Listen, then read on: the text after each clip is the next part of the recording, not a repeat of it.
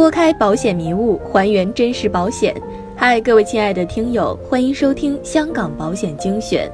更多保险相关问题可以加我微信交流，我的微信是 Luckway。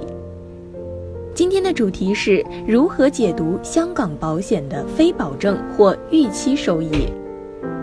不少细心的朋友发现，香港保险计划书中列有身故赔偿和现金价值。两者呢又同时包括保证和非保证两个部分。随着保障期的延伸，非保证所占的比例是越来越高。那么，这个非保证会不会影响投保人的利益呢？为了回答这个问题，我们先来看看非保证部分由什么组成。其实啊，非保证金额是由定期红利和末期红利两者组成的。首先，定期红利视乎计划的分红类型，又被称为归元红利、现金红利或定期红利。定期红利呢，会进行每年一度的派发，派发之后保证可得，只要保险账户中有红利余额，那么投保人就可以随时提取。英式分红保单每年公布及存入保单后，定期红利的面值可获保证。也即是每年的定期红利派发到保单账户后，就是保单持有人的资产，意味着下一年的累积定期红利必定大于等于前一年的总定期红利，这是关键。美式红利保单定期红利是现金红利，如果选择存放保单滚存，一般情况是越滚越多。也不排除全球经济低迷的特殊年份出现当年总定期红利少于之前总定期红利的特例。那么，什么又是末期红利呢？它是一次性派发的末期红利，与保单因身故赔偿、退保或期满终止时派发。末期红利视乎计划类型，也被称为特别红利、中期红利或增长红利。保险公司收到分红保单保费后，根据保单的类型，投资一定比例金额于证券市场，为分红保单争取潜在客观长远的回报。那这部分的投资收益用于派发的保单的末期红利。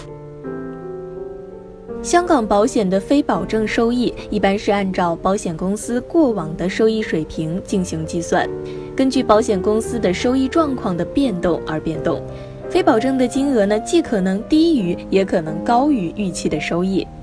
根据香港保诚一款1995年生效的分红险来分析，在1995年至2015年长达二十年的分红记录中，实际红利收益相比于计划收益浮动区间为负百分之一点八二到百分之十二点四之间，且仅有四年是为向下浮动的。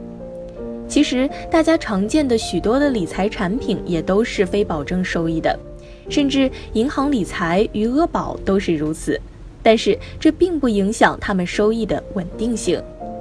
过多的保证也意味着过多的束缚，会阻碍保险公司合理配置保单资产和规避风险，也就无法带来更高收益的可能性了。如果香港保险既有超高的收益，又能向投保人全部保证，那么可能更需要大家的担心了。投资分红险不会让人成为富翁，然而确实能保障投保人将来失去惯常收入来源后，还有一笔定期的收入。投资分红险目的可归纳为：第一，强制性储蓄。如果没有每年储蓄一笔钱，这笔钱也很容易花出去。第二，分散家庭投资风险，同时享受可观长远的回报。分红计划的风险及收益介于企业债券和股票基金之间。分红保单业务基金投资于平衡的投资组合，具有平衡的风险与回报。第三，享受人寿保障，保障家人。第四，避债避遗产税。理性认识分红险的非保证收益，尽早为家庭理财做安全合理的规划。